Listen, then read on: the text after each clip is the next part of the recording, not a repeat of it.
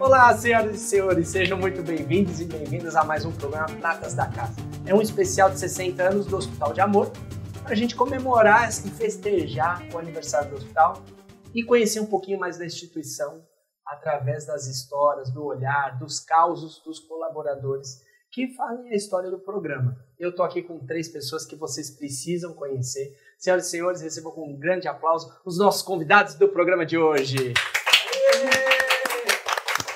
Gente, bate palma junto, porque é para vocês. Então, bate...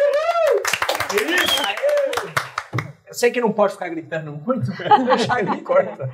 Bom, senhoras e senhores, é o seguinte, é, eu vou apresentar cada um para vocês conhecerem. Vocês já se conhecem? Já. Sim. Quero ver, vou pôr à prova hoje, que é o seguinte, a gente vai começar de um jeito diferente. A gente vai começar com um bloco chamado Fato ou Fake. O fato ou fake funciona da seguinte forma: vocês vão ter uma plaquinha, fato ou fake. Eu vou falar um pouquinho de vocês e aí vocês vão ter que levantar a plaquinha se é fato ou se é fake. Tá bom? Eu vou passar, cada um fica com uma plaquinha, por favor. Vou começar aqui com o Dr. Marcos Duarte de Matos. Ele é médico radioterapeuta, tem 52 anos, é natural de Tupã. Isso é fato ou é fake?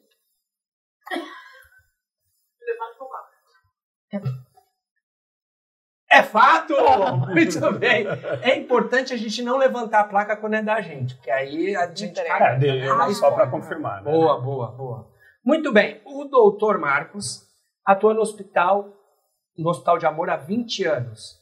Isso é fato ou é fake? Fato. Júlia, acho que é fake. São bem 21 anos, na verdade. 21? Então é fato? É, acho Quase. ninguém vai fazer questão de um ano, né? É. fato. Fato, fato. Boa, boa. Já foi para a Itália para aprender a fazer verdadeira pizza italiana. Isso é fato ou é fake?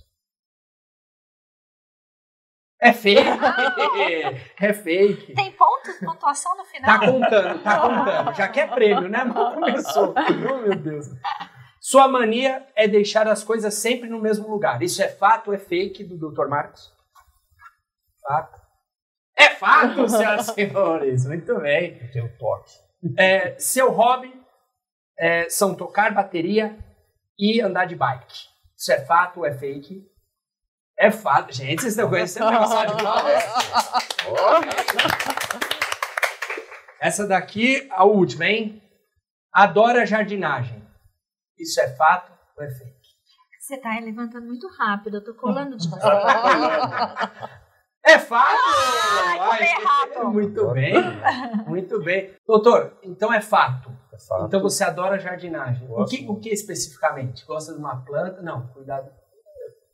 Mais específico, gosto bastante de orquídea, né? Mas eu gosto da jardinagem como um todo. Gosto de cuidar de jardim, replantar, plantar, esperar crescer. Eu, eu gosto muito disso. Você pesquisa ou é só uma, uma forma só de instalar? Desde moleque eu sempre gostei, sempre cuidei do jardim de casa. Eu falo que eu sou jardineiro de casa, eu cuido, sei, né? Eu não consigo ter tempo de hoje de cuidar e molhar, mas assim, de plantar, de decidir qual planta, assim, eu gosto da, da, da brincadeira, assim, eu gosto bastante.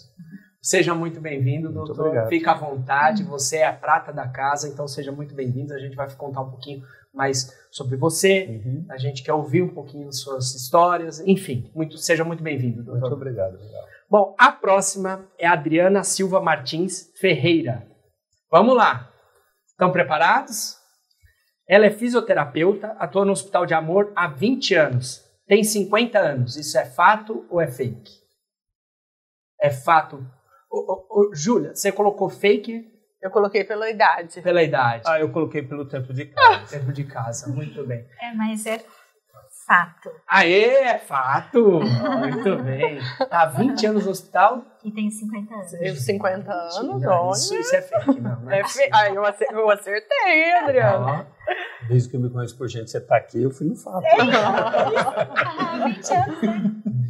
Agora, falando da Adriana, ó, ela é natural da Argentina. Isso é fato ou é fake? Fake? É fake? É fake. Isso é da onde, Adri? Daqui do Barreto. De Barretos. É. Muito bem. Bom, tem mania de organização. gosta de tudo do seu, no seu devido lugar. Isso é fato ou é fake? É fato? É fato. Aí, fato. Isso é- Eu acho que eles já perceberam que eu já tô olhando aqui. Tem um amendoim aqui fora. Ela já quero, já vou já pediu guardanapo, já, Já organizou tudo. Maravilha. É, Adriana, já foi bailarina clássica. Isso é fato ou é fake? É fato ou é fake? É fato. É fato, bailarina. Olha, coisa boa. Você fez quanto tempo de balé? Eu fiz 19 anos. 19 anos de balé. Era a minha paixão antes de ser fisioterapeuta. Que legal. Ah, continua ainda, assim, Então, Da- da antes, aula, né? é, antes da pandemia eu fazia aula. uhum. É, o conservatório que eu fazia aula antigamente montou um grupo das aposentadas. Ah. E aí eu comecei a fazer de novo. Mas aí veio a pandemia e eu parei. Entendi. Mas é minha paixão. Que legal. Dá uma palhinha pra brincadeira. Ah. brincadeira. Tá com a vida. E sou aposentada do balé. Bom, falando da Adriana, o seu filme preferido é Querido Encolher as Crianças. Isso é fato ou é fake? É É fato? feio. É fake. Qual que é seu filme Eu preferido? coloquei uma linda. São vários, né? Mas eu coloquei uma linda mulher, porque eu já assisti 500 vezes. Não e enjoa. principalmente depois que eu comecei a trabalhar no hospital, que a gente vê né, bastante sofrimento durante a semana. Então, no final de semana eu gosto de assistir coisas leves, né? Comédia romântica, um, romance, um romancezinho assim leve. Então eu gosto. Da... Adriana, para quem está nos ouvindo, nos assistindo, você trabalha no Hospital de Amor, o São Judas, né? Sim, é a unidade de cuidados paliativos, Entendi. desde o início. Entendi. Faz sentido. Bom, vamos lá. Tem mais um. O seu sonho é mo- morar em Machu Picchu. Isso é fato ou é fake? é fake. Muito É fake. Ô, produção, tá na cara isso. Tá na cara. Poxa vida, muito bem. Adriana, muito obrigado, de verdade, pela presença. E vai ser um enorme privilégio. Eu já te conheço pelos corredores do São Judas, mas te conhecer melhor e conhecer um pouquinho mais da sua história, viu? Seja Obrigada a muito você. bem-vinda. Bom, a próxima é a Júlia Maria Pontes Buch. É isso? Isso. Muito bem. Ela tem 35 anos, natural de Barretos e atua na instituição há 11 anos. É fato ou é fake? É fato. 11 anos. 11 anos. É fake. Lendo? É fato. É fato? Júlia, Ponto 11 É fato, Isso. doutor. Tá contabilizando. Tá contabilizando. Achei que você É. Bom, a Júlia é advogada e dá aula de zumba. Isso é fato ou é fake? Fake. É fake. É só advogada, né, Júlia?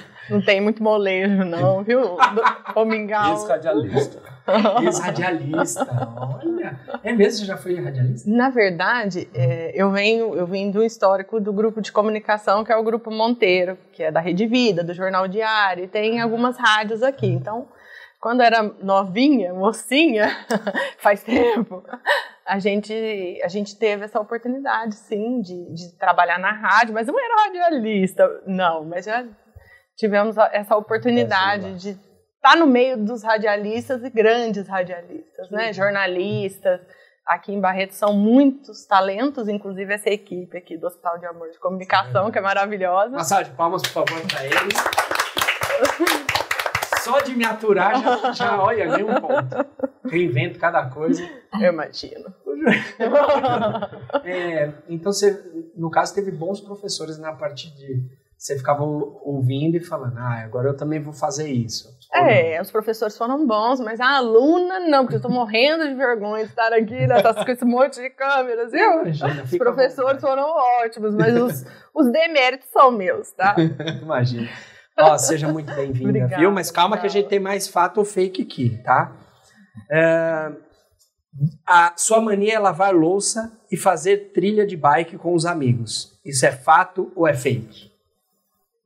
É fake? Os dois. Os dois, olha! Eu tenho mania de louça limpa, mas não dou dois passos ultimamente. Muito menos Quanto mais trilha. pedalada.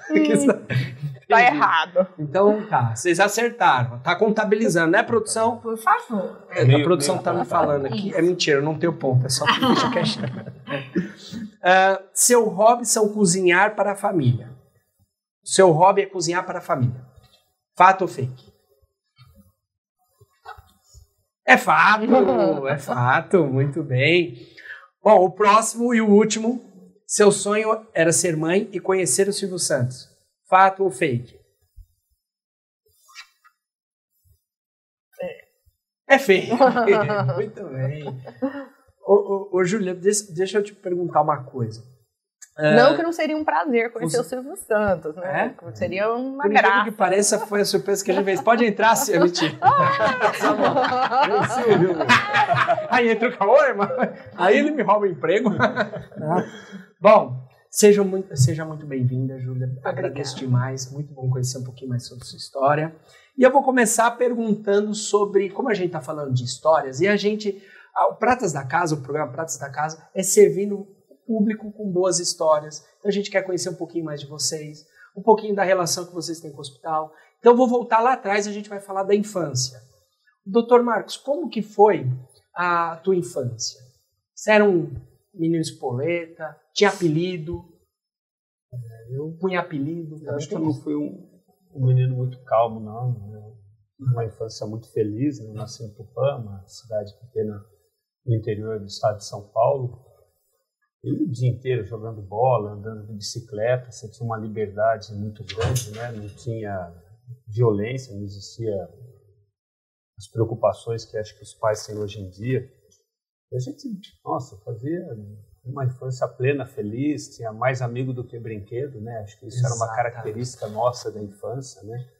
Hoje eu vi uma sobrinha minha, cheguei na casa dela e falei, nossa, como é que você arruma tanta madrinha para os bonecos? Porque antes cada, cada menina tinha uma boneca e chamava a coleguinha para ser madrinha da, da, da boneca, né? É, hoje eles não conseguiram tantas madrinhas, porque tem muito mais boneca do que amigos. E a minha infância era o contrário, era uma bola, dez moleques correndo atrás da bola, bicicleta, uma liberdade muito grande, né? E acho que eu tive uma infância extremamente feliz, tem sempre que reclamar, meus pais estão sempre maravilhosos e acho que Deus queira que eu, tá, eu tenha a oportunidade de estar repetindo isso com meus filhos hoje em dia, né? Infelizmente não com tanta liberdade, né? Você tem medo de moleque pegar uma bicicleta e dar às vezes uma volta no bairro, né? Uhum. Mas foi muito legal. Na infância eu, não, eu dei trabalho, eu não, não era muito calminho, não, era bem, ah, bem espevetado, aprontava bastante, fazia muita arte, assim, mas seus filhos de tudo controlado. Filhos... Meus filhos são bonzinhos, são, são ótimos, eu fui muito pior do que eles. eu, eu não conto as coisas, não, não, não saber. Tá Maravilha, obrigado. Adriana, como foi sua infância? Foi maravilhosa também. Eu sou filha única, Durante oito anos eu fui a única neta, então bem mimada. e, e também brincava muito na rua, naquela época dava para brincar muito na rua, eu sempre fui muito ativa, né? Comecei o balé novinha. E aí depois, na época da escola, eu jogava vôlei, fazia ginástica olímpica, de tudo, né? Praticava sempre esporte. Sempre esporte, sempre gostei muito de tudo isso. E, então foi muito bom, assim. Eu fui, minha mãe trabalhava, então eu fui criada pela minha avó, minhas tias, meus tios, e sempre todo mundo com muito carinho, né? Minha mãe sempre com muito carinho, então eu tive uma infância muito boa. Casa cheia? Casa cheia, porque a gente morava com a minha avó e os meus tios. Então, casa sempre cheia. Gostoso mesmo. Gostei recordação. Muito bom. Júlia, como foi a sua infância? Ah, legal. É, é, contexto desafiador para tantas crianças, né, que a gente vê é, tanto sofrimento, tanta dificuldade. E a gente não tem como não pensar do quanto é abençoado por Deus de ter tido uma infância com tanto carinho, com tanto amor de pai, de mãe, de avós, né, com amigos. Eu, eu fui filha única também por 12 anos, né? Então, a minha infância foi, foi mais entre adultos. Porque, tipo, pouca criança na família, mas aí quando eu fiz 12 anos, Deus me deu um presentinho, foi meu irmão. Que legal. E, e mas você sabe que a última vez que eu brinquei de boneca na vida foi quando minha mãe comprou o carrinho dele, né? Então foi a última vez que eu brinquei de boneca. falei, poxa Deus, eu pedi tanto o irmãozinho para brincar comigo, né? e aí ele foi a minha boneca de verdade, né? Que... 12 anos teve essa transição. Mas tinha rancho, sítio, pescaria, minhoca, pé no chão, né? E a gente vê aí um abismo de gerações, né? Porque hoje o meu filho, coitado, ele vive dentro de uma bolha, né? É. Porque é, ele tem três anos, então ele Três. é meio que filho da pandemia, então é difícil a gente conseguir. Acho que essa transição Nossa, é difícil. vai ser bem complicada. Nós não tínhamos videogame, né? É, Exato. Eu brinco e falo que passei metade da minha infância em cima de uma árvore, né? sem computador. É, eu chupava jabuticaba em cima da árvore, Você chupava tangerina, pé. comia fruta no pé. Fazia guerra. Sabe, guerrinha com. Não, não, não, Mamona. não, não É só eu mesmo, desculpa. Oh, fazia muita guerrilha. Fazia, né? Homens, né, meninos? Pô, É de mexerica. Que maravilha. Aquelas bem podres, assim, né? Que você... Só pra estragar É. mesmo. Doutor Marcos, é, quando a gente fala de infância, você, é, quando, quando o menino pensava é, que ia chegar onde chegou, você tinha a ambição, por exemplo, de ser médico? Já, de alguma forma, as Não. brincadeiras já eram... Nunca. Nunca, assim. Nunca, nunca, nunca soube o que eu faria, assim, nunca, eu fui sempre criança, criança, moleque, como eu disse, vivi em árvore, tenho uma irmã mais velha, uma mais nova, nós somos bem próximos de, de idade, sim, e nunca, em casa, nós três, que eu lembro, nunca ninguém falou, ah, eu quero ser isso, quero ser aquilo, nada. Eu, na verdade, eu terminei o, o terceiro colegial sem saber o que ia fazer. É mesmo? Eu fui resolvendo o cursinho, fui fazer cursinho no cursinho que eu acabei decidindo fazer medicina. É engraçado, eu nunca tive essa aquela coisa de criança quero ser médico, né? Porque às vezes tem criança de seis anos de idade e fala quero ser médico, não sei de onde tira essa ideia e, e, e segue realmente um sonho, né? Eu nunca tive isso. A minha decisão foi porque eu gosto de pessoas, né? Eu acho que eu gosto muito de de falar, de me relacionar, de tocar as pessoas e eu acho que eu vi na medicina uma maneira que eu aproveitaria um pouco da minha maneira de ser. Eu acho que daria certo usar isso daí.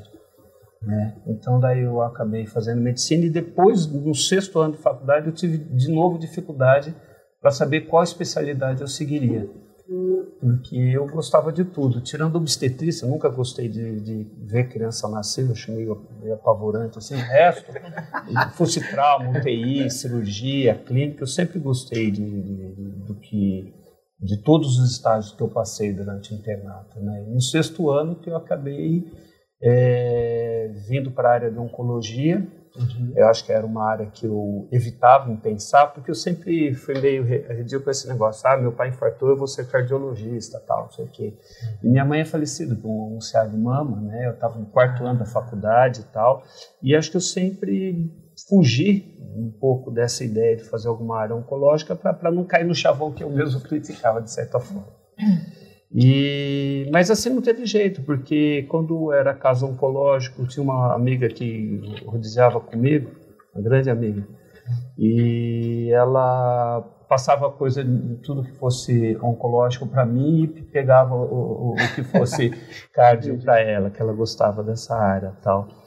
E aí, inevitavelmente, uma colega de turma falou, começou a contar do que era a radioterapia. É uma especialidade que não tem na faculdade, né? então é difícil você pensar numa coisa que você não vê, você acaba, lógico, indo atrás daquilo que você tem um contato maior. E a radioterapia é totalmente fora da faculdade. A pessoa termina eh, a faculdade sem saber o que é a radioterapia, praticamente, né?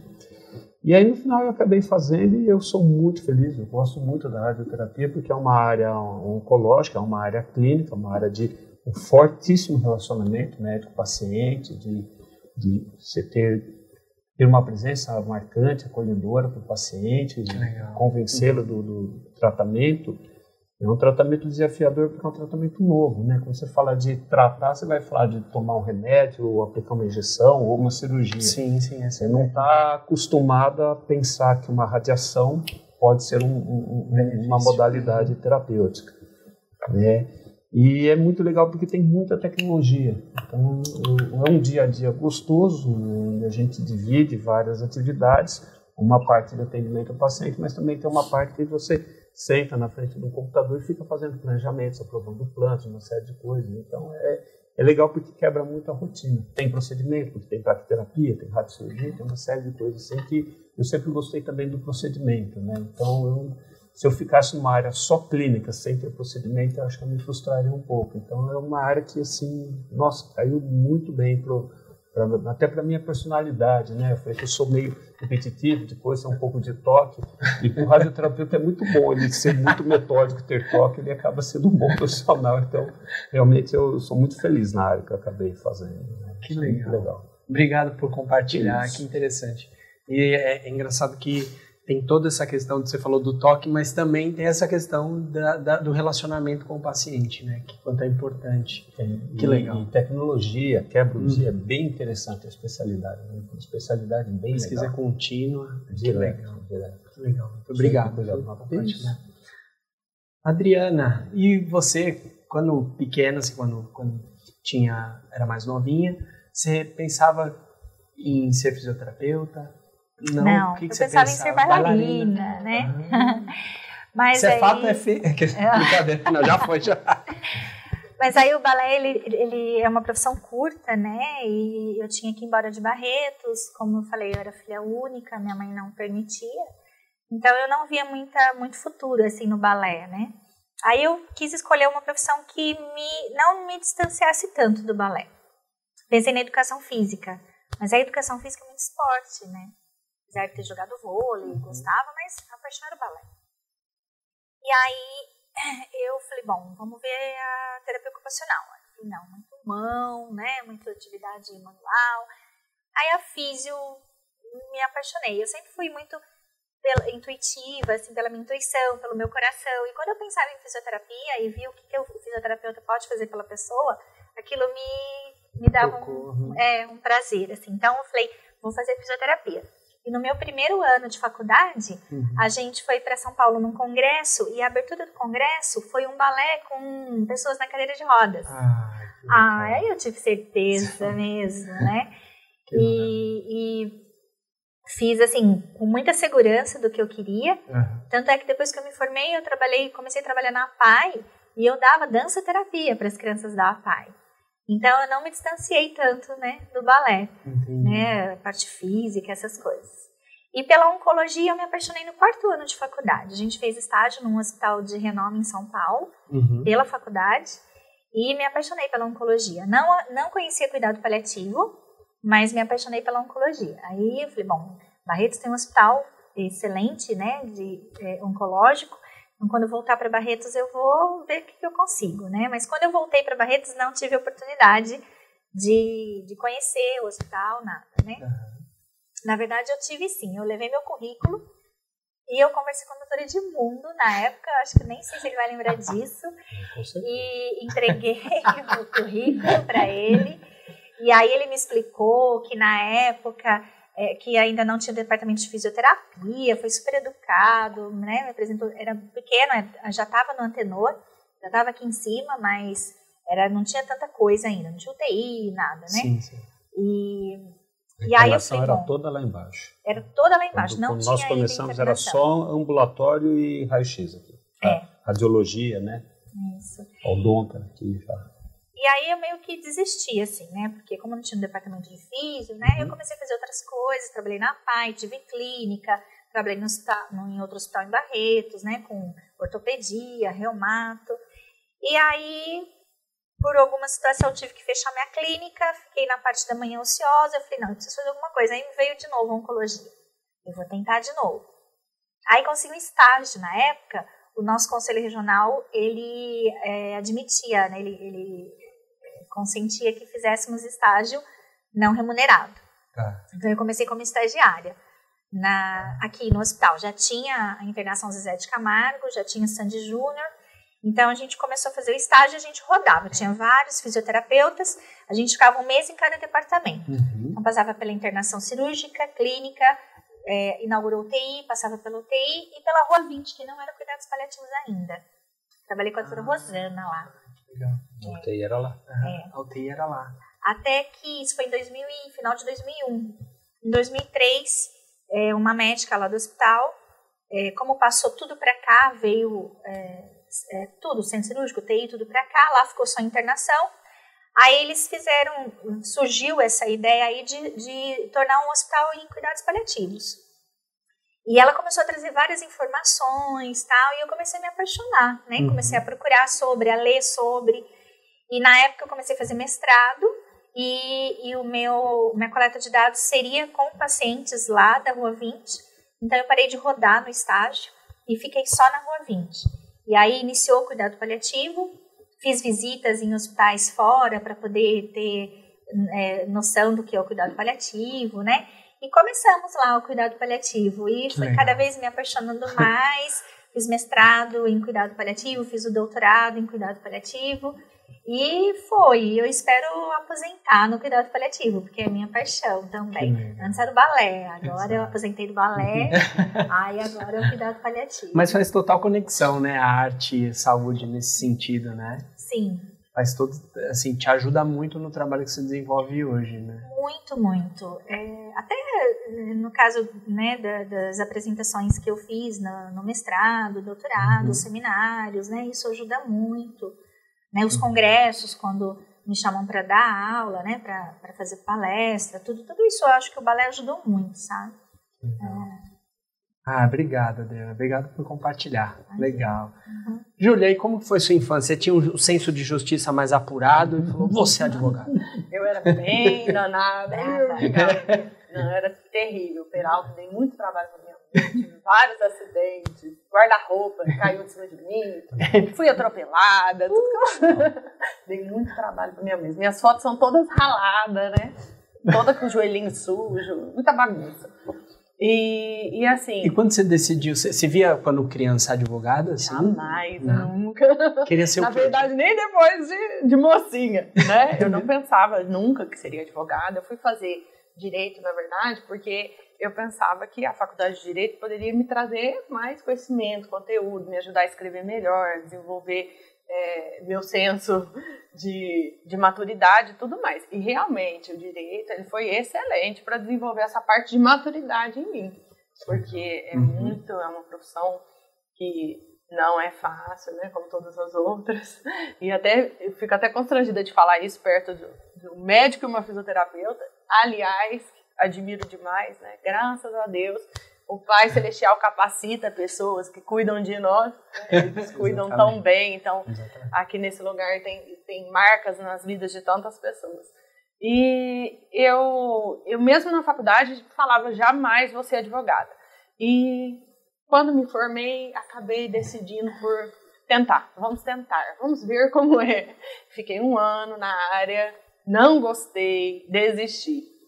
E quando eu desisti, ah. surgiu essa oportunidade. Foi assim uma semana depois que eu falei, não quero mais. Surgiu a oportunidade de vir para o hospital. E eu sou barretense. Né? Então, esse hospital diz muito para mim desde que eu era pequenininha. Essa foto aqui, inclusive, atrás da Adriana, é fala tudo, porque eu tenho 35 anos, então a minha época de infância era Sandy Júnior. Então, Você era fã do Quando Sandy. vinha o Sandy Júnior, com o Henrique Prata, ia receber o Sandy Júnior, meu Deus, fazer plantão no aeroporto. faxinha, ia trabalhar com faxinha. E aquele encanto, né? O Sandy Júnior, o seu Henrique Prata. Então, é, quando o hospital chamou, eu tive vontade de chorar, porque eu falei, meu Deus! Vou conhecer Sandy Júnior. é, o foco era o Sandy Júnior. E falou, ou chorou porque foi lá que a faculdade. Esse era o sonho dela. Eu falei, meu Deus, o que, que eu faço? Porque é um sonho trabalhar no hospital, mas eu não quero ser advogada. E a gente não entende, né? O que, quais são os propósitos de Deus para a vida da gente. E ele uhum. falou assim: não, você tá achando que a vida é fácil, assim, não é não, você vai ser advogada assim. E me empurrou para essa, essa situação. E, e aqui dentro eu pude conhecer uma forma de utilizar na minha profissão para ajudar as pessoas. Então Perfeito. é muito maravilhoso você tirar o seu sustento da sua família de um lugar onde você tem o privilégio todos os dias de plantar uma sementinha na vida de alguém que está sofrendo mais do que você. Porque todo mundo tem uma dor. Mas Exatamente. aquela pessoa que está ali, que veio de longe, que viajou, que às vezes está com o filho, com a mãe, com o uhum. pai. Eu falo que a maior lição que eu aprendi aqui dentro, que eu nunca me esqueço, que parece uma coisa tão simples, mas que faz toda a diferença. Quando o seu Henrique fala, todas as vezes que ele, que ele vai falar para os funcionários, olha, você você trate esse paciente como se ele fosse seu pai, sua mãe. E aí, às vezes, você está cheio de problemas, você está cansado. É, não é todo dia que a gente está bem, né? né? E aí você ó, fala, meu Deus, quantas pessoas, né? Mas, e Deus capacita, Deus dá força, e você fala, é meu pai, como que eu queria que meu pai fosse tratado? Que legal. E aí você tem vontade de abraçar, de acolher, de acolher. Uhum. e é uma magia, é uma coisa assim, que, que é contagiante, que eu acho que dificilmente existe em outros lugares. É verdade. E isso torna a gente muito exigente também, porque Sim. quando a gente vai usufruir de algum serviço, a gente quer ser tratado como as pessoas são tratadas aqui dentro. Isso é verdade. E como nós também, né? Como funcionários também, o hospital ele é muito bom para os funcionários também. Então a gente a gente é feliz aqui. Não, ah, mas como você consegue ser forte para lidar com tanta dor? Ninguém é no fundo forte. Exato, exato. Mas cada um tem a sua missão. E aí, é, é, nessa, é, eu volto nos meus colegas aqui, que eu admiro tanto, tenho um carinho tão grande, porque é uma missão que Exato. é na hora que a gente mais está frágil, mais precisa e mais está doendo. Né?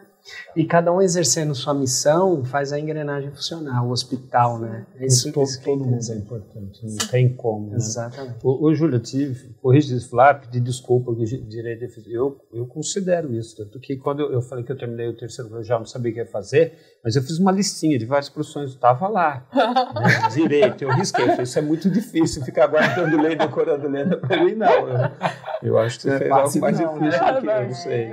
Ô, é é, elas falaram um pouquinho também, é, ao longo desse, da, da, da, história delas, como elas conheceram o Hospital de Amor. É, aí eu fiquei com dúvida, como que a sua história se converge com o Hospital de Amor? É,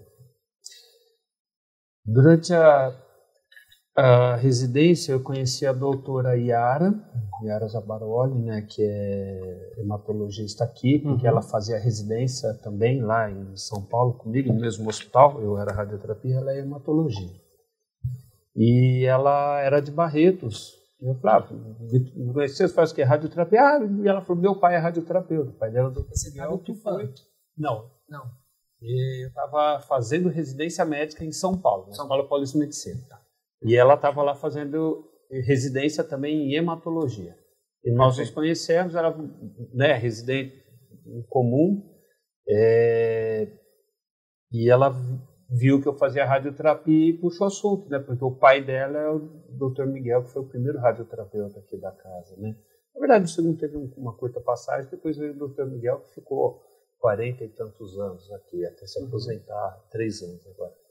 E aí, então, eu, foi quando eu conheci Barretos, foi através da, da colega, Yara. Uhum. Quando eu terminei a residência, eu continuei em São Paulo ainda uns anos, fui fazendo pós lá, trabalhava lá. E aí chegou uma hora que eu tomei a decisão de sair de São Paulo. Eu falei, ah, agora eu quero ter família, né? Como eu disse, minha, minha infância tão boa, né? Quero ter família, quero dar a oportunidade dos filhos também terem essa liberdade que eu tive, viver numa cidade pequena de interior. Então eu resolvi sair de São Paulo. E nesse momento eu estava terminando a pós-graduação e coincidiu de Barretos estar precisando de alguém. Então eu telefonei eu falei com o doutor Zaparoli por telefone. Eu ó, vou me apresentar, sou colega radioterapeuta, estou aqui em São Paulo, sou assistente do doutor Segredo, que é teu amigo, foram contemporâneos de residência. E estou sabendo que parece que vocês estão precisando de uma vaga. Se for verdade, eu estou levantando a mão, eu sou candidato. Não, que bacana, tal. Ó, quem pode falar de mim, que me conhece, a Yara, que está aí, e principalmente o Zé Carlos Cruz, que é um físico do, do, do Einstein, mas foi contemporâneo de residência do Zaparro. Ah. E eu sei que eles tinham bastante amizade, eles eram muito próximos, e são até hoje. E eu falei, qualquer coisa você liga pro, pro Zé Carlinhos, que é, que é um amigo em comum, ele vai saber falar mal de mim ou não, né? e aí foi assim, daí deu certo, foi tudo meio por telefone, eu entrei em Barretos num domingo, 5 horas da tarde, para procurar um hotel, porque no dia seguinte é? eu começava a trabalhar, eu nem, eu nem conhecia a cidade, eu vim pro hospital realmente, eu que não legal. conhecia nada, aqui foi, foi uma grata surpresa, né? Não tem muito assim de, ah, eu gostei da cidade, eu vou me adaptar. Tem, você é feliz onde você é feliz profissionalmente, ali você se estabelece e cresce com Tem a tudo, possibilidade né? de que construir, né, aconteceu. a Foi maravilhoso, foi, foi maravilhoso.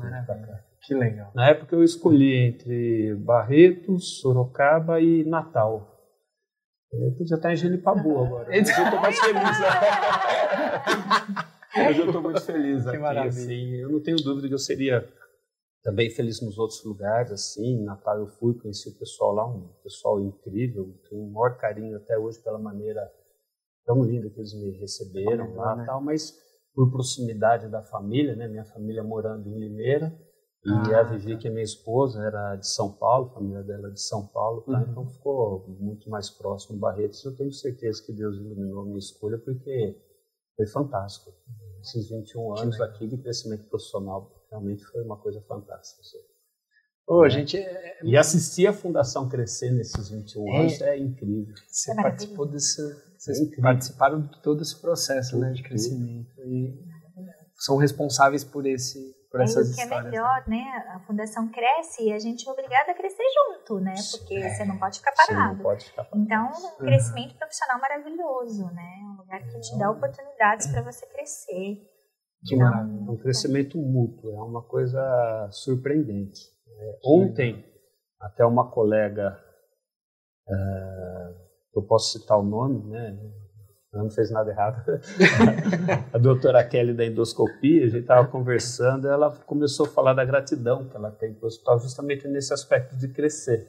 Falou, pô, eu estou aqui há ela é há barretense, 11 anos, né? ela é barretense, ela voltou, ela falou, eu faço procedimentos da minha área, que é a endoscopia, que eu nunca imaginei que eu faria. Olha Barretos me deu essa essa oportunidade. oportunidade.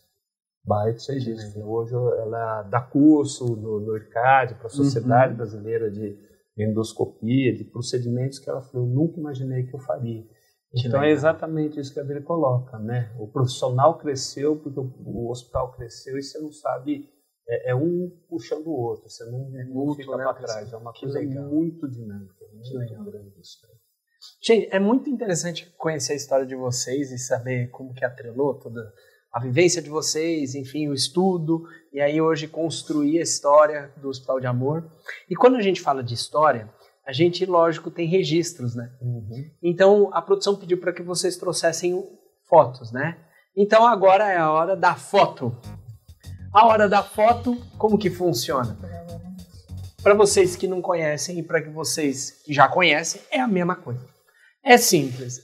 A produção pediu para que eles trouxessem algumas fotos que, é, que, que foi marcante para eles, que é uma foto que traz uma história, que tem uma história por trás. E aí eu gostaria de, de, é, de pedir para a produção soltar a primeira foto, por favor. De quem é essa foto? É do Miguel. Um aninho, Miguel? oh, meu É. Três anos, Três. Três anos. É, na verdade, essa foto, ela representa o grande divisor de águas da vida de uma mulher, né? Que a maternidade muda tudo, vira tudo de ponta cabeça. É muito intenso, né? E, e quando a gente, quando eles falaram, "Ah, traga uma foto que representa alguma coisa muito especial para você, que pode representar mais uma mãe do que um filho, Exato. né? Então esse Que aí é, é o amor da minha Que vida. legal. É ele que faz com que eu queira ser cada dia uma pessoa melhor. Oh, meu Com Deus. certeza. Parabéns, lindo, lindo, Ah, lindo obrigada. demais. A próxima foto, por favor. Eita! Meu Deus! Ei, por isso que Adriana. eu pedi guardanapo. Quem são essas, essas fotos? Meu marido Aham. e minha filha Helena. Oh, meu Deus. O sorriso não é igual? Ela tem quantos anos? Um aninho e oito meses. Ai, meu um Deus ano e oito. É igual do delícia. teu marido, né? Um brilho no Eu seu sempre legal. falo, todo, todo filho de amigo que eu vou visitar é a cara do pai. Eu não sei quem é a cara, mas eu sempre sou, sou companheiro. Eu entendi. Eu entendi. Você puxa a corda pro teu lado, né? Tá certo. É, minha família, eu lutei muitos anos, né, para construir a minha família. Que legal. E aí, o ano passado eu consegui. E, então, uma foto que marca muito, né? Falta minha mãe, que é o amor da minha vida também, né? E, e aí, essa, nem, nem sei o que dizer, assim, porque por coincidência a gente tinha tirado essa foto há pouco, um pouco, pouco tempo da Júlia pedir, né, uma foto que marcasse. E essa foto a gente foi fazer um lanchinho depois da escolinha da Helena. E ela ficou sentadinha com a gente, comendo pão de queijo, numa bolsa, que dá trabalho, porque ela não para um minuto. Né? Aham. A gente tem que revezar, eu e Márcia, porque ela não Não dá pra para, comer né? junto, né? E nesse dia ela ficou sentadinha aí, quietinha, Oh. comendo com a gente. E aí a gente resolveu tirar essa foto. Eu não sou de geração de foto, assim, principalmente Selfie, né? né? A gente nem sabe Aham. direito, mas aí deu certo, ó. O Márcio que tirou pra gente e é a, o amor da minha vida e também essa a Helena que Hum. chegou para iluminar a nossa vida, para dar mais energia ainda, mais alegria e bem maravilhoso. O olharzinho da Helena, acho que já diz tudo, né? Já, Olha que já. brilho nos olhos. Meu é muito linda. Cheio de amor. Parabéns. Parabéns, linda família. Próxima foto, por favor. Ah, Essa é a bom. minha família. Minha família nipo-brasileira. Muito bom. A Vivi é minha esposa, nós somos casados há 20 anos, né? Eu vim para Barretos em dezembro de 2000.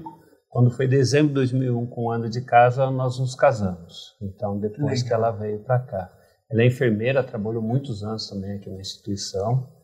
E aí vem o- o- as duas peças da minha vida.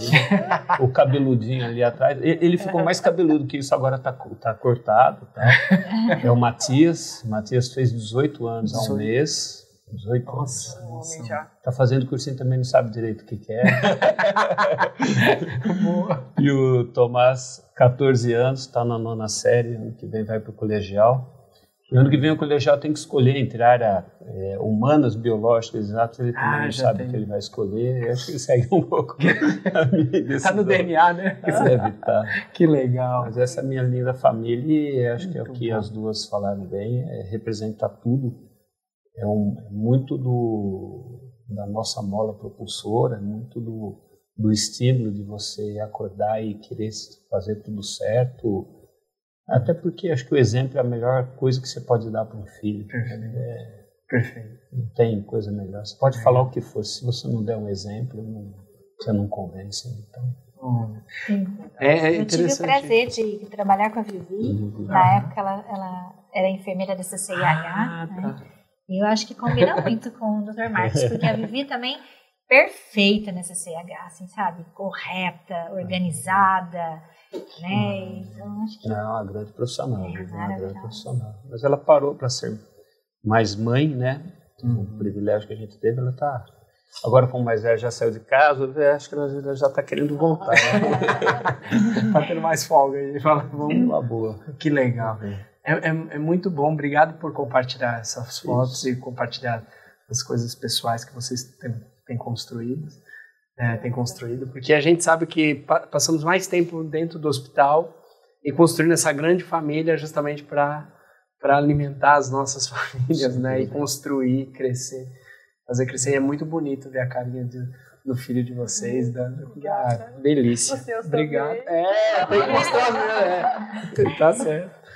Bom, é o seguinte aí. Como você falou, o doutor falou sobre ah, a gente, a gente tem que ser referência tal, né? Falou. E aí eu queria, de alguma forma, chamar um bloco que isso fica para a história, porque vai ficar registrado. Que esse bloco é o Perrengue Chique. O que, que é o Perrengue Chique? O perrengue chique é o seguinte: é vocês pensarem numa história que vocês passaram um perrengue. Que na verdade você fala, poxa, é, é, aconteceu isso comigo, ficou para minha história. É, mas que foi, foi um perrengue. Um perrengue. Aí você fala, tá bom, e o chique? Lógico, somos pessoas chiques, mas eu trouxe um acessório que vai ajudar a gente a contar essas histórias de uma maneira mais chique, que é, são esses óculos. Eles alinham com, com o rosto, vai passando aqui. Isso, Meu Deus! vai passando. Meu Deus. Isso, pra gente ficar chique, né? Eu vou também pôr o meu também. Vocês escolhem qual modelo. Ele se encaixa, é anatômico, tá? Isso. Cabe Meu direito, não. Deus. Júlia, se ficar muito tonta, você pode pôr na cabeça assim, tá? Olha. Isso. Sério? Complica? Sobrepõe. Eu não quero ser Isso, sobrepõe. Eu gosto. do- obrigado. Resolve. Mas é o dele. Olha, Pronto, ficou. Eu não consigo chique. viver na. Deixa eu pôr pra mim ficar fashion. Ó, fica tranquilo que, que, Tá bom. que vocês estão bonitos, tão chique, tá? Agora. Moderno. Moderno, lembrar uma história. é mais moderno. Isso, nossa. É, é o seguinte, agora que a gente tá chique, agora o perrengue, tá? Contar uma história que você passou, que você possa compartilhar com a gente, de um perrengue. Doutor, Não, passa a vez. Deixa Passa eu a pensar vez. melhor aqui. Júlia. deixa eu pensar mais. É, Júlia, sempre começou daqui, vem de lá pra cá agora. boa, boa. Júlia, um perrengue aí, Não uma história que você... Ai, um Deus, assunto. gente, perrengue sei de advogado certinho, não é uma coisa perrengue. muito pode ser pessoal também, não. compartilhada. Pode ser pessoal, Ah, acho que pessoal. pessoal, né? É, eu, Um o mico. meu esposo, quando eu conheci, ele estava trabalhando em vacaria, no Rio Grande do Sul. Então a gente namorou à distância, né? Por dois anos antes de casar, foi uma aventura. E aí a cada dois meses a gente se via. Então quando eu não ia, ele vinha e, e, e É um romance EAD, né? E a- é, exatamente. É moderno, moderno. Ah, Super moderno. E aí, o, o Mingau, o que que acontece? Numa dessas inda- idas, a gente pegava o voo, fazia não sei quantas paradas para chegar até Caxias, que era o aeroporto mais próximo, Caxias do Sul. Quem já esteve por lá sabe que o negócio ali é bravo, que fecha tudo o tempo, pode estar verão, que for, de repente fecha tudo, fecha aeroporto. E, e numa dessas idas, eu sou muito medrosa, tava apavorada, chovendo demais. Falei, meu Deus, o que, que eu faço? Passagem comprada meses, porque era mais barato, né? Se programar. Tinha que conseguir, né? E aí peguei uma tempestade daqui até lá. E lá, em- descer em Caxias, pegar ônibus pra Vacaria, e de lá a gente ia partir pra Florianópolis. Olha que, que programação Que aventura, maluca. né? Coisa de jovem, né? Não faz muito tempo, tá, gente? Vamos abrir um parênteses. Boa, boa. E aí, é, esse aviãozinho indo, indo, e aquela chacoalhando, e o meu senhor, tinha um homem do meu lado, eu falava, moço, nós vamos morrer. Ele falava, não, fica tranquila, enquanto as nuvens não tá preta, tá tudo bem. E aí comecei a ver preto. e eu falava, moço de Deus, nós vamos morrer. Nossa Senhora! Só via... Não consegui guardar, gente, eu tive que dividir com todo mundo. Nisso o piloto falou: olha, a tripulação, aqui é o comandante, eu estou informando que nós vamos ter que voltar para Curitiba, porque as, as condições climáticas não, não, permi- não vão permitir a gente a prosseguir. Eu falei, senhor, isso tudo que ele já andou, como é que vai voltar? e aí me grita um rapaz lá do fundo: ainda bem que eu fiz o seguro. Eu falei, putz, não fiz o seguro, senhor! Desesperada. Resultado, voltamos para Curitiba, deu tudo certo aqui, tá? Já tô viva. Chegamos em Curitiba, fomos é, remanejados para Porto Alegre. Falei, o que, que eu vou fazer em Porto Alegre, sozinha? Minha mãe vai morrer. Ela já não gostava muito, né? Porque ainda não era casada, viajar com o noivo, e sozinha, o que, que poderia acontecer? Enfim, fui parar em Porto Alegre. Cheguei na rodoviária de Porto Alegre, caiu o mundo, o povo chegando com a, com a calça molhada até no joelho, As tudo barras, inundado cara. os ônibus tudo parado, e tinha um gauchão bem trajado mesmo, bombacha, bombacha que fala mesmo. É, bom. E ele tinha bebido uns goró, ele gritava nessa rodoviária e apagou a luz de tudo. Eu sei que foi um horror de ir lá conseguir embarcar para Florianópolis, ia encontrá-lo lá então, porque já tinha perdido todo o, o É, Era transporte. perrengue, não era calamidade. Não, gente, é? Mudou o quadro. Se fosse um sinal de Deus, meu casamento não tinha dado certo. Porque olha, Você perseverou, E né? ainda nesse trajeto de ônibus de Porto Alegre a Florianópolis, chuva, chuva, e, e, e o motorista, ó, chutado, passava na- na- na- nas partes baixas, dentro das baixadas, o ônibus fazia assim. E eu tava atrás do motorista, então eu dava uns chutes assim, eu falava, Nossa Senhora! Gente, olha. foram Mas você fez o 24 seguro horas. também ou não? Você fez seguro não? Não, nunca mais. Não quero mais viajar de avião. Pra voltar foi um horror. Quase que fui amarrada. E, e foi um perrengão, né? Perrengue. Chiquérrimo, porque eu fiquei Ah. lá fazendo a fina nos aeroportos da vida. E quase morri. Minha pressão supitou. Graças a Deus estou aqui. Pretendo ficar com o pé no chão. Por favor. Ô, Júlia, esse, esse é um perrengue chique dos bons. Chiquérrimo. Inclusive, a produção acabou de falar aqui no meu ponto, que é o perrengue, o melhor perrengue vai ganhar um prêmio. vai ganhar um Já prêmio. perdi, não. Então, por favor, capricha no perrengue. Dri, um perrengue. Nossa, então, não sei, da Júlia foi tão legal. Meu Deus. O meu é tão sem graça, mas assim, o que eu me lembro, Não, assim, não faz, faz alguns anos, né? Depois eu adquiri mais experiência. Mas convidaram a nossa equipe do cuidado paliativo para dar uma aula, na verdade, é, fazer uma palestra num simpósio de cuidados paliativos na USP de Ribeirão. E cada um tinha 10 minutos para falar. E tá bom, foi médico, eu, uma psicóloga, TO, todo mundo. E aí, eu fui fazer minha aula, eu falei, bom, eu acho que eu só vou colocar tópicos. Mas eu falei, nossa, mas se eu só colocar tópicos e, e- e esquecer tudo, dar um branco, o que eu vou fazer? Não, acho que eu vou, vou escrever mais no slide, porque aí eu, eu uma leio colinha, slide. né? É. Mas não, coloquei os tópicos. E aí, lembra que eu falei do balé, né, que me facilita. Esse simpósio foi lá na antiga capela, que é um palco imenso, assim. E aí eu subi no palco. E aí eu empolguei. E aí eu fui falando, só tópico, mas eu fui falando de sintomas, fui falando. E meus 10 minutos expiraram. E veio uma mocinha, uma, uma senhorinha japonesinha baixinha, com a plaquinha assim, né? Acabou o tempo. E ela passava embaixo, assim, eu não enxergava ela. Japo- japonês é bravo, eu sei. Não, e ela passava de um lado e do outro, e isso as meninas me contaram depois. E eu lá, achando que eu tava dançando balé. E falando, falando, e tava na pontinha do palco, assim, um palco imenso, eu tava na pontinha. As meninas estavam com medo de eu cair, e eu já tinha extrapolado o tempo. E eu não parava de falar. Eu falei meia hora, sem perceber. A japonesinha sentou, pôs a plaquinha no colo e eu lá. E as meninas não conseguiam nem. As meninas riam tanto. E eu falava, mas que caramba, gente, eu tô falando tão certinho. Por que elas que estão tão rindo rindo, de né? mim, né? Tá bom, acabou. Gente, na hora que acabou, ela Sara, Dri do céu, você sabe quantos minutos você falou? Eu falei, não, 10, não foi? Não, Dri, foi meia hora. Ah, eu falei, gente, mas ninguém me avisou. A mulher ficou passando aqui, ó, com a plaquinha um lado do outro. E você não enxergou a mulher? Eu falei, não enxerguei a mulher. E aí eu falei, Jesus, caramba, né? E aí no final a gente passou um vídeo. E aí quem ia apresentar esse vídeo era a psicóloga. Só que a psicóloga contou a história, mas não contou a história direito, porque eu gosto de contar em detalhes. aí eu levantei e fui contar com detalhes. O povo, lotado a plateia, começou a rir, tipo assim, cara, ela não para de falar. Nem na hora que não é dela. E aí o povo riu, mas eu falei, tudo bem, né? Tô engraçada hoje. Tá bom, gente. Nunca mais eu fui convidada pra dar aula. Nunca mais. E a plaqueira te odeia, né? Tá Não, eu, eu nem olhava pra cara dela, porque eu falei, "Gê, coitada, nossa, eu não enxerguei a mulher. Mas podia ter colocado a mais alta. né? Boa, boa. Tá na disputa, viu? Perrengue bom. Tá bom, perrengue bom, hein? Bom. É. Perrengue bom. Aí sobrou pra você. Vamos lá. Deu, deu para lembrar de uma. Já que é perrengue chique, eu tenho, mu- eu tenho muita. Né? Tinha que selecionar algo não proibitivo também. Né? Então, é bom que o óculos escuro parece estar meio é, escondido da vergonha.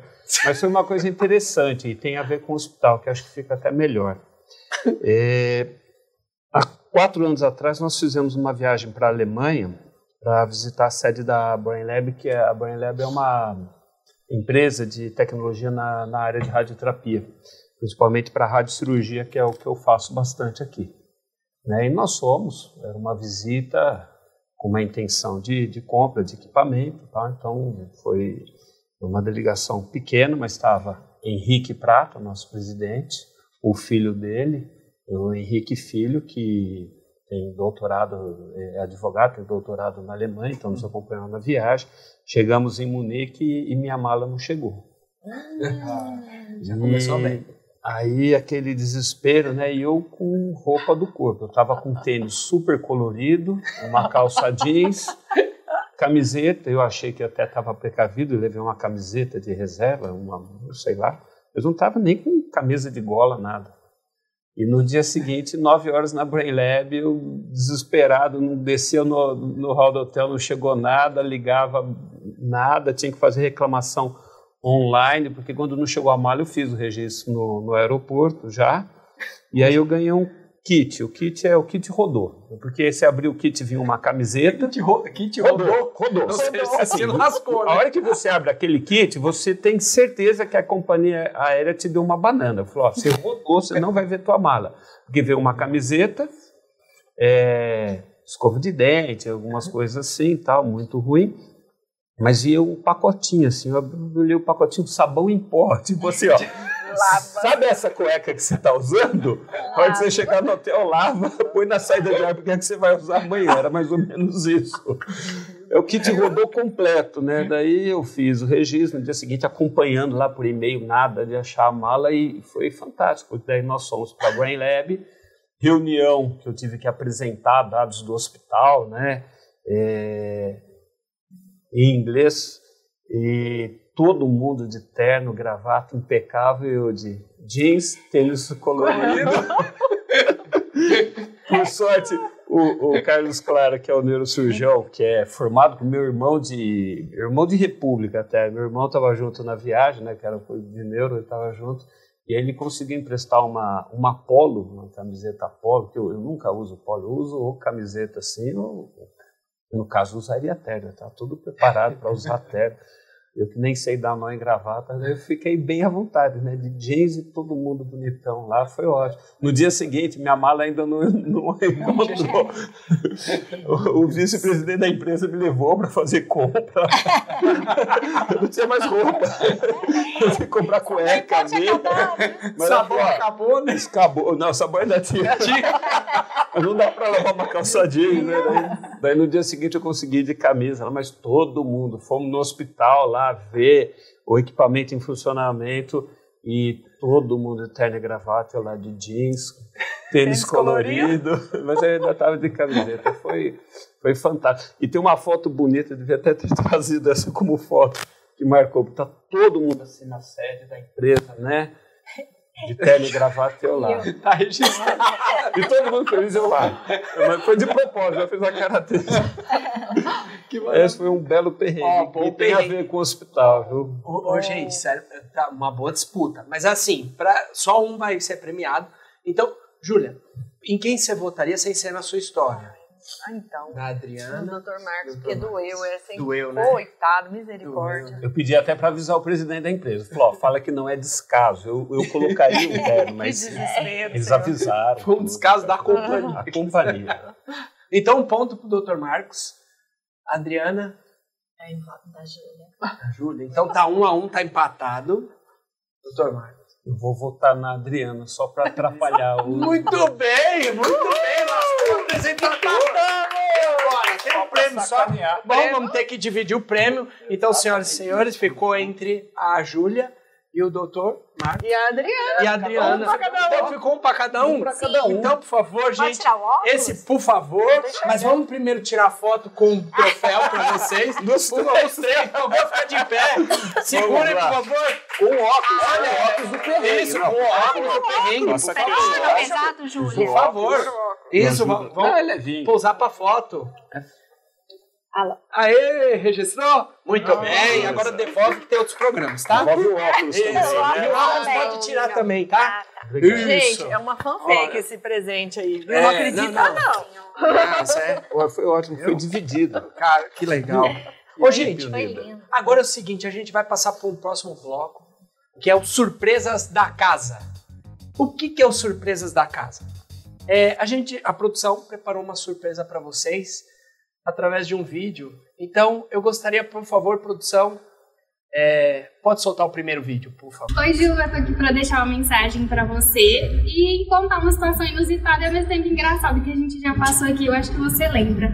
Teve uma vez na hora do almoço que a Júlia foi almoçar e eu acompanhei ela, né, pra, pra ir pra hora de almoço também. E nisso ela desceu, saiu do, do prédio e eu fiquei aqui no vidro transparente aqui de baixo que dá pra ver acesso da rua. E eu fiquei lá observando o movimento, mas assim, a rua não tinha ninguém. E eu vi a Júlia descendo, distraída no celular, sem observar nada. E nisso eu vejo uma vaca vindo, subindo da esquina no da Júlia. Falei, gente, eu acho que a Júlia não tá vendo essa vaca.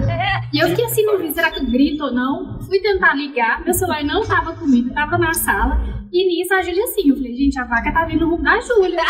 Fui ver se eu ligava pra ela, não consegui. Falei, vou ter que descer correndo atrás dela. Aí eu fui, desci as escadas, nem desci, eu voei essas escadas. Quando eu cheguei lá embaixo, ela já tava vindo desesperada, correndo com medo dessa vaca. Eu sei que a gente deu muita risada, a gente dá até hoje. Ju, eu queria dizer que você é uma pessoa muito especial na minha vida, é, tanto no pessoal quanto no profissional. Nesses quase seis anos de fundação, eu falo inclusive para você isso, que eu ganhei uma segunda mãe aqui, porque você é uma pessoa que me dá total suporte. Você é muito cúmplice, parceira. Você sempre pega na minha mão e fala assim: não, vamos, a gente vai fazer dar certo calma, respira. É uma pessoa que tem um coração assim gigante. Só quem trabalha com ela no dia eu tenho um pouco de contato, sabe do que eu tô falando? Da pessoa íntegra que ela é, uma pessoa que me inspira, que tenta ajudar todo mundo ao máximo. E por mais que assim na profissão às vezes seja difícil e talvez o problema nem seja jurídico em si. Ela vai lá, é, pega a pessoa, tenta ajudar, auxiliar. Uma pessoa que assim eu tenho muito apreço e agradeço demais pela vida dela. E pra mim ela já se tornou uma família, ela sabe disso, sabe que eu amo muito ela e só tenho a desejar coisas boas. E é isso, te amo, Júlia. Estou aqui para falar um pouquinho da Júlia, de uma história engraçada que aconteceu com a gente. Há pouco tempo, mais ou menos uns dois meses, a gente teve muito caso de Covid aqui na captação de recursos. E a Júlia, sabendo que eu tive contato com uma das pessoas, ela começou a correr de mim, no banheiro. Eu ia, ela passava perto de mim. Passam-se dois dias quem que aparece contaminada? A Júlia. Bom, deixando isso pra lá, estou aqui para dizer dessa pessoa maravilhosa que é a Júlia, a minha Juju. Gostaria de dizer para que ela continue sendo essa pessoa maravilhosa que eu amo. Júlia, beijo. Aê! A história da vaca você teria levado o caneco sozinha. É, que, olha, a da vaca. Ai, gente, vaca, cachorro. Vocês imaginaram? Tá muito grande, então a gente anda muito aqui por fora. E Barretos, né? O povo acha lá de fora que a gente anda na carroça. Não anda, mas tem muita vaca, cavalo, é legal. Demais, foi um encontro muito inusitado. E tinha várias pessoas no prédio vendo eu lá no. Isso era Feliz no Instagram, né? Horário de almoço. É a vaca vindo. Você ia ganhar o caneco sozinho. A gente tem a cachorro, cachorro, tipo seis cachorros. Eu subi no alambrado ali. É demais. É, eu tenho- acho que eu, eu tenho um pouco de medo, assim. Não sou muito amiga. Amo os animais, mas eu tenho medo deles, né? Fica lá quietinho, porque vai saber o que, que vem dali, você não sabe. Mas, gente, olha, eu só tenho uma coisa pra dizer.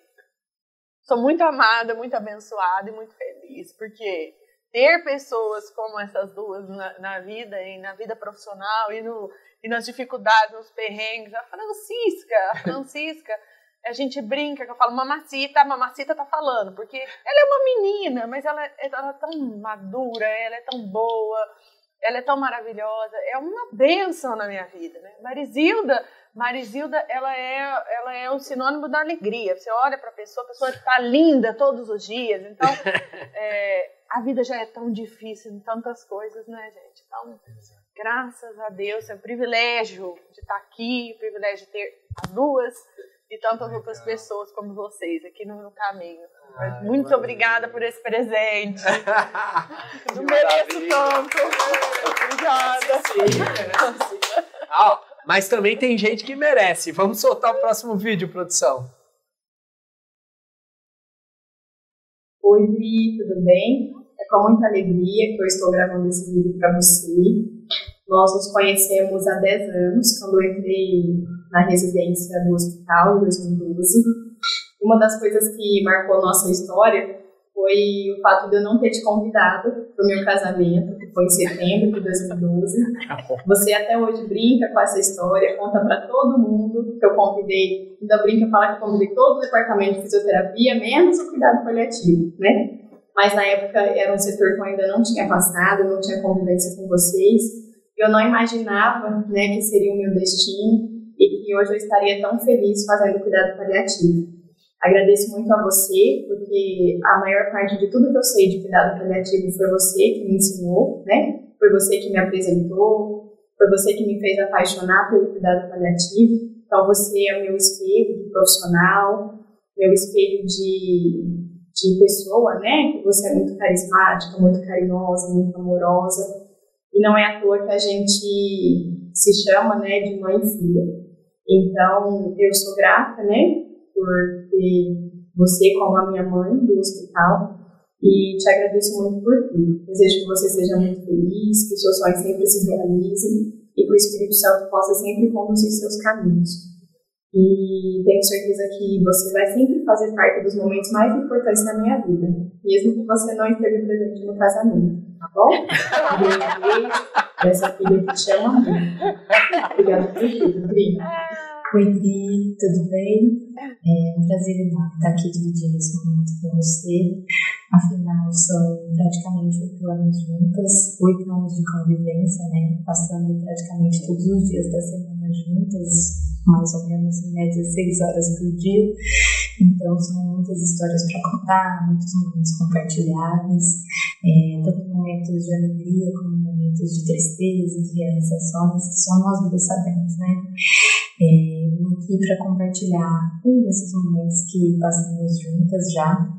Eu resolvi escolher um momento que eu acredito que tenha sido marcante tanto para você, tanto quanto foi para mim, né? Que foi quando eu descobri que estava grávida da Clarinha. Aí eu vou contar mais ou menos como foi. Foi engraçado, mas ao mesmo tempo foi muito emocionante. É, quando eu descobri que estava grávida, eu pretendia guardar segredo, né? Até saber que tá tudo bem, como estava a gestação. E aí eu fui no laboratório fazer um exame e adivinha quem eu encontrei lá? O esposo da Adriana. Eu tentei disfarçar, falar que eu estava fazendo alguns exames de rotina, mas não deu duas horas, a Adri ligou. É difícil enganar a Adri, ela me conhece como a palma da mão dela. E me super preocupada, perguntando se estava tudo bem, se eu estava doente, se tinha acontecido alguma coisa. E eu disse para ela, tentando contornar toda a situação, falei, não, é que eu tô com uma, uma cólica renal, acho que tô com queda de consciência, vou fazer um ultrassom. Pois bem, é, tentei contornar um pouco a situação, acho que ela acreditou e desliguei o telefone. Na verdade, eu estava fazendo ultrassom para ver como estava o bebê, né? Terminando os exames, é, eu vi que estava tudo certo e fui para o hospital correndo, né? Para contar a novidade para ela. É, cheguei lá e peguei o exame. Eu falei assim, Bria do céu, você não vai acreditar. Tô com uma pedra enorme nos rins, gigante, tem alguns centímetros, dá uma olhada. Ela pegou o exame super preocupada, é, olhou assim e falou: Meu Deus. Aí, na hora que ela começou a ler o resultado dos exames e ela viu que era porque eu estava grávida, ela regalou um olho, ficou super feliz. A gente morreu de risada, foi bastante emocionante. Emocionante porque quando a gente divide é, os momentos que a gente passa com as pessoas que a gente ama, não tem preço, né? Eu agradeço muito, Dri, por ter você ao meu lado, uma profissional brilhante, um, um espelho para mim, uma amiga, minha mãe, praticamente é maravilhosa, preocupada, que cuida, que ama. Então eu agradeço a Deus todos os dias por ter você ao meu lado. Obrigada por fazer dos meus dias dias mais alegres, mais leves. É, eu sou muito feliz por ter você como companheiro de profissão e amigo. Um super beijo e amo muito você. Aê! Essas duas queridas foram minhas residentes e foram brilhantes na residência. Então eu falava, gente, eu tenho que trazer essas meninas para cá, né? E aí conseguimos a contratação delas e assim é o que ela fala. A gente é, passa a semana super feliz, né? Num ambiente não é pesado. Todo mundo acha que lá é pesado, mas não é. É um ambiente eu sou suspeita, mas é um ambiente gostoso, né, de ficar, porque a gente ajuda as pessoas. E a gente dá muita risada, assim, entre eu e elas, né? A gente tem uma convivência muito boa, a gente se dá muito bem. Elas são extremamente inteligentes, então é, elas me ajudam muito em tudo. E, e, a gente se diverte também. Então, assim, é, acaba passando a semana tão leve, tão gostoso, sabe? Tão é, eu não consigo me imaginar ali sem elas, né? Então é muito gostoso, muito bom. Eu também amo elas, essas duas maravilhosas, que fazem parte da minha vida, né? E eu falo que eu sou mãe delas, porque eu cuido delas como se fosse mãe, né? Nem assim ela te convida pro casamento. Nem assim, essa bandida! É isso, né? Ai, muito Que bom, legal, muito que bom, legal. que alegria. Que bom. Danadas, não me falaram nada. Aí a mãe vai dar bronca agora. né? Vocês não me falaram. Bom, mas nós temos o último vídeo aqui. Pode soltar a produção. É, falar um pouquinho do Marcão. Ahn, eu fiquei muito próxima do Marcão, não muito, há não muito tempo, né? Foi há uns dois anos, quando a gente foi trabalhar junto na diretoria clínica e médica. E eu acho que foi uma grata surpresa, porque eu acho que num momento tão difícil que a gente passou junto, que foi o momento de pandemia, é, apesar dele não ser intensivista, mesmo sendo radioterapeuta, né, Marcão? É, ele foi um super companheiro, foi um cara que deu a cara para bater mesmo. Quem estava em uma situação de liderança teve que assumir um papel muito difícil. E eu acho que nessa hora a gente. Nessas horas que a gente sabe quem é quem, né? Então o Marcão foi um, um parceiraço. Então é isso que eu tenho que falar dele. Obrigada, Marcão. E uma coisa engraçada do Marcão é que ele cozinha uns, quitute, uns quitutes ótimos. Ele sempre traz aqui na diretoria clínica e médica. A Bianquinha tá gravando, ela vai começar a rir. E ele passa, às vezes, assim, horas fazendo os quitutes, né? Então ele tenta tirar o direito autoral da esposa dele, mas é a Vivi que faz. Mas ele tenta ganhar o mérito. Os quitutes são ótimos. É isso. Um beijo. Então, doutor Marcos, todos nós te achamos um excelente profissional, um cara assim muito honesto com os seus pacientes, né? muito honesto no grupo, né? tudo que você sente, você, você fala na- nas nossas reuniões, a gente põe tudo para fora e acerta todos os pingos dos is. Você, você é uma pessoa excelente, uma pessoa que nós gostamos muito e, e tudo de bom com você. E, você é uma pessoa que dá exemplo aqui, principalmente para os no- mais novos dos nossos residentes. Você sabe que você aprontou uma com a gente, né? Uma pegadinha aí, né? Quando veio um colega novo, você fez uma, uma fofoca desse, desse colega e, a- e esse colega ficou um pouco constrangido e eu também, né? Porque eu tive que perguntar a esse colega se era verdade o que você afirmou. né? Até o pessoal da física ficou com o pé atrás, mas acabou dando tudo certo, foi tudo, tudo legal, né? Mas você aprontou com esse colega, tá? Um abraço, Marco. Felicidade para você parabéns, viu, doutor Marcos? Parabéns mesmo, prata da casa. Legal. É, essa começar pela Cris, é, a Cris tem razão, né? Essa pandemia judiou da gente. Né? Eu falo que sou o cara mais azarado, né? Eu viro diretor clínico em plena pandemia, né? E o hospital por ter a gerência da Santa Casa, né? a fundação por ter a gerência da Santa Casa, tudo, vamos cuidar da, da, parte de Covid da, da região inteira, né? De Barretos, né? Eu, eu brinco nem a música, né? Se chover Xuxa no meu colo, cai Pelé, porque virar diretor na pandemia é, realmente foi um negócio fantástico. Eu era muito querido, assim, pelos médicos do hospital. Depois, eu, eu que pegava, você pega oncologista e coloca o cara para trabalhar em UTI. Você pegar radioterapeuta, neurocirurgião, ortopedista colocar eles para fazer porta de pronto-socorro de Covid, né?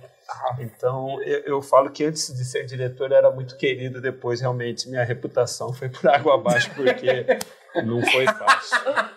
Mas, é, e eu tenho, assim, uma gratidão, eu tenho uma amizade muito grande com, com todos os médicos do hospital, tenho um relacionamento muito bom, até fora daqui e tal. Mas eu tenho uma gratidão a esse corpo clínico de uma maneira assim, porque Barretos cuidou de, de um número absurdo de, de, pacientes com Covid, né, nessa época de pandemia, tudo na fundação ali, um pouco também na Santa Casa, e a, essa parceria Santa Casa, a fundação foi espetacular, mas os colegas daqui são colegas que são oncologistas. Né? Então, nós tivemos que fechar uma UTI nossa, levar para lá e um hospital de oito leitos de UTI, que é o Hospital Nossa Senhora, ele passou a 54 leitos de UTI. Nós tivemos que pegar tudo quanto é médico para tocar. Isso daí foi realmente muito difícil. Todos os colegas foram, não felizes, mas foram, ajudaram e realmente eles fizeram um trabalho para lá de emocionante, para lá de humanitário. Não, não tem palavras para a gente medir, para elogiar o corpo clínico que, que nós temos aqui. O Zaparoli é o, é o paizão nosso lá na rádio, né? Então, agradecer as palavras da Cris, agradecer a parceria, aprendi muita coisa com a Cris, aprendo a cada dia e espero deixar de conviver com você na diretoria, viu, Cris? Não quero continuar a ser diretor, não. Deixa aqui meio caminho do abandono, né? E o Zapa é o cara que eu falei, quando né, o Miguel perguntou como é que foi Barretos, eu liguei, né? Liguei o telefone, quem atendeu foi o Zapa, então esse é o, o Zapa. O doutor José Carlos Zaparoli, ele é tão querido que a gente chama ele de Zapa, né? Um informalismo muito grande, tamanha amizade que a gente tem dentro e fora do hospital. Até uma foto que ele colocou lá foi da última despedida de residentes em casa, sempre todo ano quando tem ah, os residentes terminam o programa, né? Ficou três, agora quatro anos com a gente, então sempre a gente faz uma festa aí de despedida. E estava todo mundo usando meio igual da radioterapia que eu tinha encontrado lá na 25 em São Paulo, trouxe para o departamento inteiro. E lembrou de uma brincadeira de quando veio um irmão nosso, que é o Renato. O Renato veio para cá tal, e eu, eu inventei algumas histórias dele. Foi muito engraçado, foi, foi, foi muito bacana. Qualquer dia a gente volta isso. Aí tem pano para banda, mas foi brilhante e, e, é um prazer enorme trabalhar com toda essa turma que apareceu aí na foto do departamento de radioterapia. É um pessoal fantástico, um pessoal incrível mesmo. Muito, muito legal. Oh, coisa boa, coisa boa. Mas agora eu não tenho uma notícia tão boa porque a gente chega para o último bloco. Tá? Então o programa já está acabando. Mas é, agora o bloco é o ping-pong nado olímpico. O que, que é o ping-pong nado olímpico? É o seguinte: eu vou fazer algumas perguntas, vocês têm que. É, é jogo rápido, né? O ping-pong é tá, tá, tá, tá, tá. Então é o seguinte: a primeira coisa que vem na cabeça e você resumir numa frase. Coisa rápida, tá? Vou começar pela Júlia, pode ser? Júlia, se você tivesse o poder de ficar invisível 24 horas, o que, que você faria? Descansaria, dormiria. Verdade, gente. Eu não quero nem saber o que estão falando de mim. Pra ninguém, pra ninguém pegar você dormindo. Não, eu sou uma mãe de criança pequena. Então, gente, o sonho de uma mãe de criança pequena é dormir 24 horas seguidas. Então, eu não quero nem saber o que, que o povo tá falando ou não. Larga pra lá. Os vamos filho não, o filho não acha, né? Isso é bom. Então... O filho não acha e pode dormir 24 horas. Perfeito. É verdade, viu? Perfeito. Adriana, uma música. Nossa, uma música, eu sou tão ruim em nome de música, eu gosto das músicas, mas não sei o nome. Sapato Velho. Sapato Velho. É. Não uma palha, brincadeira. é, Doutor Marcos, qual feriado você criaria que não existe? Se tivesse que criar um feriado. feriado. Boa pergunta. Acho que eu criaria o Dia Nacional do Câncer. Um feriado interessante para chamar atenção, chamar atenção cada vez mais à prevenção, que é uma excelente arma de combate ao câncer. Esse é um dia de reflexão, todo mundo para só para para tirações voltadas a isso. Legal, muito bom. Júlia, qual a coisa mais importante que você aprendeu na vida? Ai, tanta coisa, meu Deus. Escolhe uma. A mais importante uhum. é reconhecer quando a gente errou e tentar consertar, que tem coisa que não volta. Né? Tentar não errar novamente. Acho que isso é o mais importante, porque a gente erra todo dia, né? Adriana, se você pudesse ligar para o seu eu do passado, o que você falaria? Tô feliz pra caramba. Bom. Sucesso. Daqui a pouco eu ia falar compra criptomoeda. uma boa ligação, uma boa ligação. Ô, doutor, para finalizar, na sua concepção, o que é a vida? A vida é o nosso maior dom de Deus, né? É o que a gente ganha de presente e tem que fazer tudo certinho a cada dia para merecer isso daí. Né? Uma pessoa muitíssimo especial na minha vida, que foi minha mãe, ensinou uma coisa, né? A gente reza o Pai Nosso todo dia, né? E ela falou, falou, quando você fala assim, o pão nosso de cada dia nos dai hoje, o que você pede é o pão da vida. Isso eu falo para cada paciente meu, e às vezes, diante de uma má notícia, né, o exame não tão bom, que a gente tem que comunicar, eu repito isso. Eu falei, a gente reza e fala, o pão nosso cada dia nos dá hoje. A gente nunca fala, nos dá amanhã, semana que vem, daqui três anos, daqui a cinco anos. A gente sempre pede um dia por vez, porque nós temos que ser digno de chegar no travesseiro e pedir o dia seguinte. Que maravilha. Senhoras e senhores, esses são os pratas da casa do programa de hoje. Uma salva de palmas.